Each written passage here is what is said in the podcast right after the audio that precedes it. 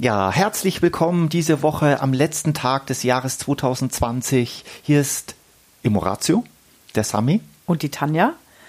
Und ja, wir starten morgen in ein hoffentlich etwas leichteres Jahr als das letzte. Mhm. Und wir wollen an dem Punkt wieder einsteigen, wo wir letzte Woche geendet haben.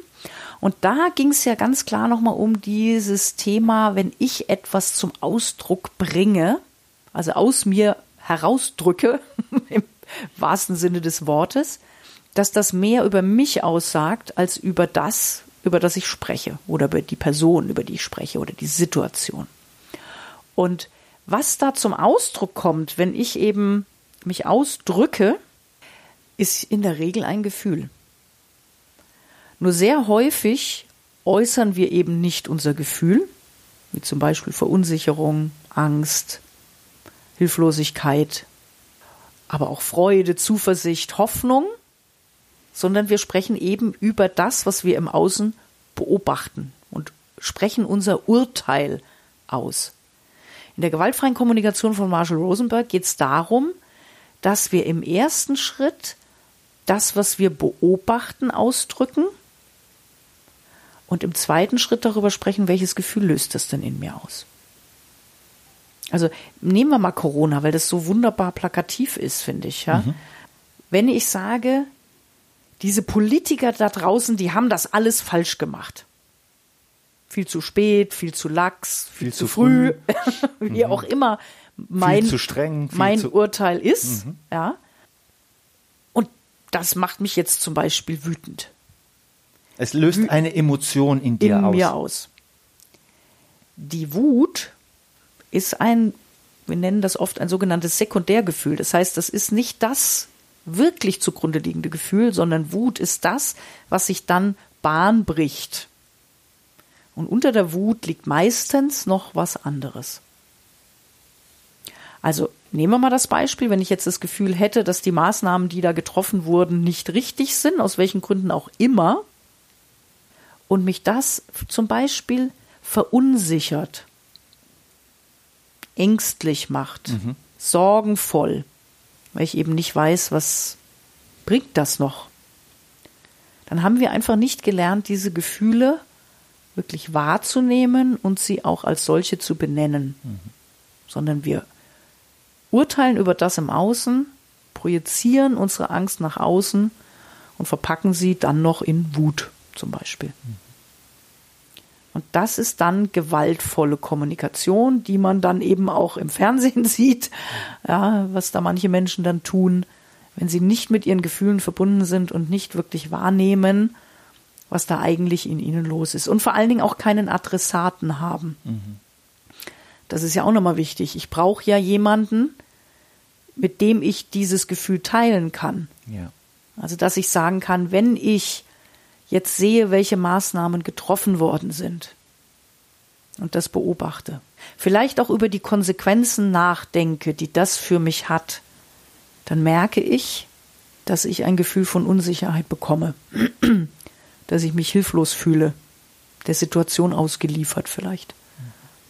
Dann ist das eine andere Art und dann kann auch mein Gegenüber vielleicht sagen, ja, ich sehe gerade, dass dich das ganz schön mitnimmt und dass du deine Zuversicht vielleicht ein Stück weit verloren hast. Nicht weißt, wie das jetzt weitergehen soll. Ist natürlich schön, wenn der Partner oder die Partnerin, mit dem du gerade dieses Gespräch führst, die Bewusstheit hat, jetzt nicht zu analysieren, nicht zu relativieren, nicht zu verurteilen. Das Dir deine Angst ausreden zu wollen. Ausreden zu wollen, ja. ja. Ist natürlich sehr hilfreich, wenn man zwei Menschen hat, die da gut unterwegs sind, ja, um sich gegenseitig da auch ein Stück weit zu unterstützen, weil das andere wie gesagt, ist ja wieder relativieren, ist bewerten, ist äh, Vergleiche anstellen. Dann sind wir wieder, also es ist da manchmal die Hürde, da dran zu bleiben. Mitfühlend ja, zu sein. Mitfühlend zu sein, weil man kaum viele, ich kenne viele Menschen, die kaum jemand haben, der mit ihnen dieses Ping-Pong, dieses positive Ping-Pong spielt.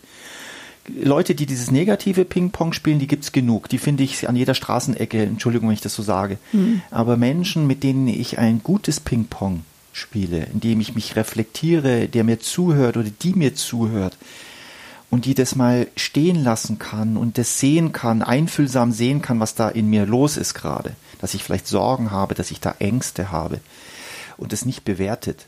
Das ist natürlich, das ist natürlich ein Geschenk. Mm, ja. Mm. Und es ist, ich will es an der Stelle auch nochmal sagen, wirklich die Königsklasse, weil gelingt uns beiden das immer? Na, kaum. Na. Hin und wieder. ja, und weißt du, das Schöne, wenn du uns zuhörst, ist, äh, wenn es uns wirklich gut gelingt, in den Fällen, dann ist es so verbindend und so heilend und, und so, kraftvoll, so kraftvoll, dass es für viele andere, wo es uns nicht gelingt, drüber hinweg hilft. Also das ist wirklich das, was du gerade sagst. Ähm, uns gelingt es nur hin und wieder. Und das macht, das macht nichts, weil dieses Hin und Wieder, das ist, das sind die Momente, wo wir sehr, sehr eng sind. Und dann gehen wir wieder auseinander und dann passiert dieses äh, Negativ-Ping-Pong, das passiert. Aber wir haben die Erfahrung gemacht, dass es dieses andere Ping-Pong gibt und inzwischen auch Vertrauen, dass es irgendwann wieder kommt. Und es nährt auch und das ist auch und es übt auch. Ja. ja. Und es ist ja oft so, wenn wir eine positive Erfahrung machen und feststellen, wow, das tut ja gut, ja, dann wollen wir in der Regel ja auch mehr davon. Richtig. Und das ist das, was letztendlich äh, äh dazu führt, dass wir das Leben nutzen, um zu üben, um diese, diese m, positiven Erfahrungen zu verstärken. Ja. Ihr seht schon, dieses Thema lässt sich kaum in einem ganz klaren roten Faden beleuchten, mhm. weil es eben so vielschichtig ist und auch so wichtig ist, immer wieder so diese kleinen Sidesteps äh, äh, zu machen. Aber ich glaube, jeder dieser kleinen Sidesteps und Puzzlesteinchen macht das Bild kompletter. Ja. Das heißt, lass uns noch mal vorne beginnen. Gewaltfreie Kommunikation. Der erste Schritt. Beobachten. Beobachten. Wenn ich merke, ich gehe in eine Bewertung des Außen, in eine Verurteilung dessen, was ich draußen wahrnehme, innehalten. Vielleicht sage ich es nochmal in den Worten. Jetzt bereits bin ich schon auf der Gewaltschiene. Mhm. Wenn man es mal so ganz brutal nennt. Ja. Jetzt bin ich bereits auf der Gewaltschiene. Ja. Zurückkommen, aha, was ist jetzt wirklich da draußen? Was ist passiert? Was hat der andere eventuell gesagt, getan? Wenn es jetzt wirklich, wir mhm. bleiben jetzt mal in der zwischenmenschlichen Kommunikation, Mann mhm. und Frau mhm. oder Familie, wie auch immer, wen immer du auch vor dir siehst gerade, mhm. ja.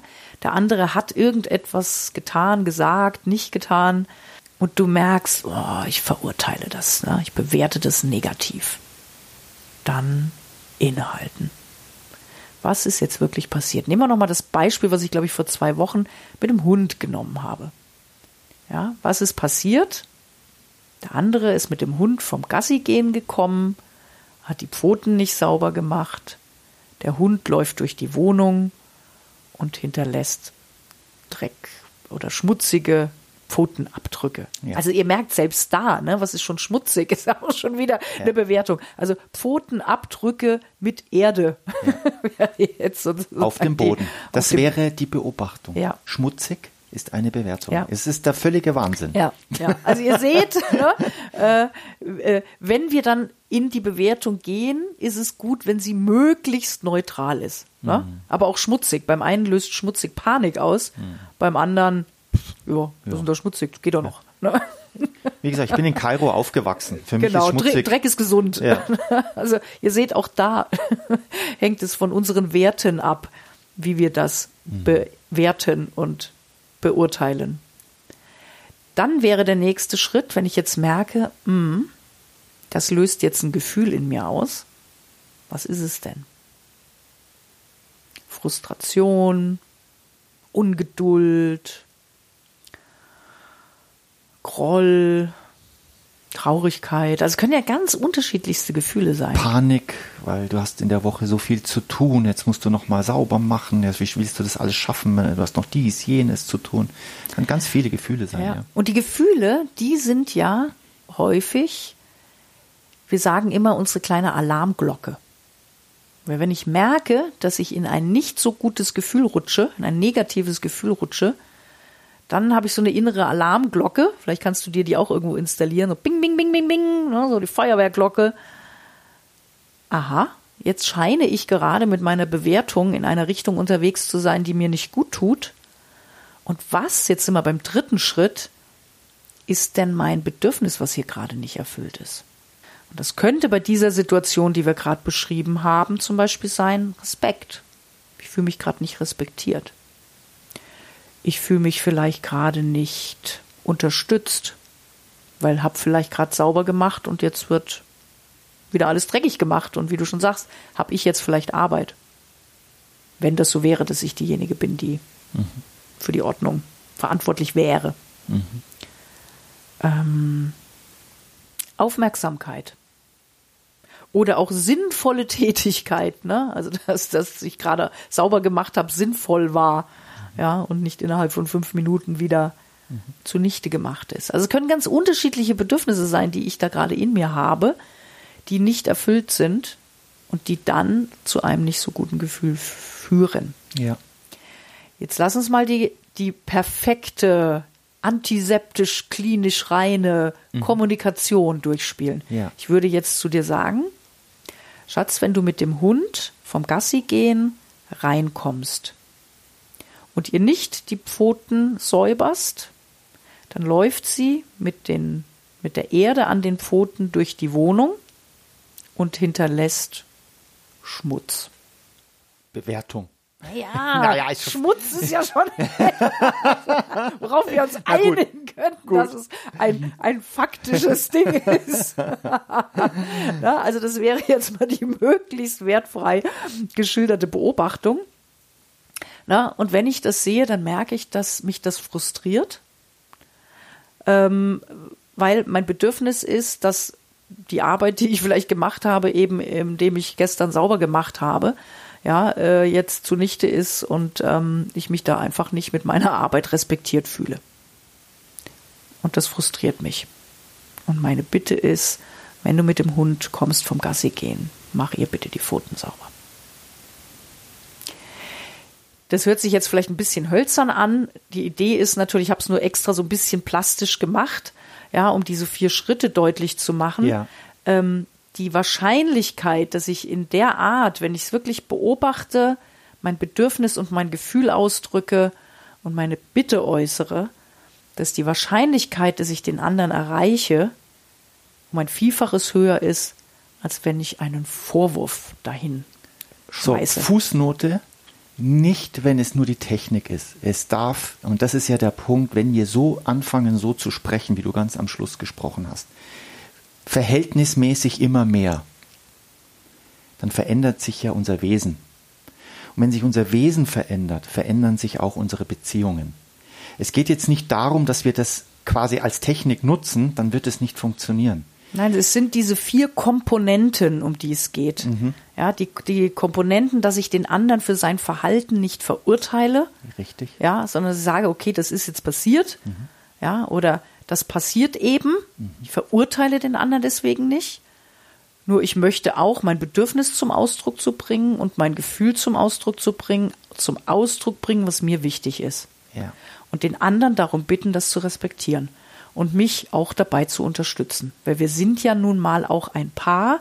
Wir sind in Beziehungen, wir leben miteinander und wir wollen ja, dass es uns beiden gut geht und dass uns beiden nach Möglichkeit unsere Bedürfnisse erfüllt sind im Miteinander.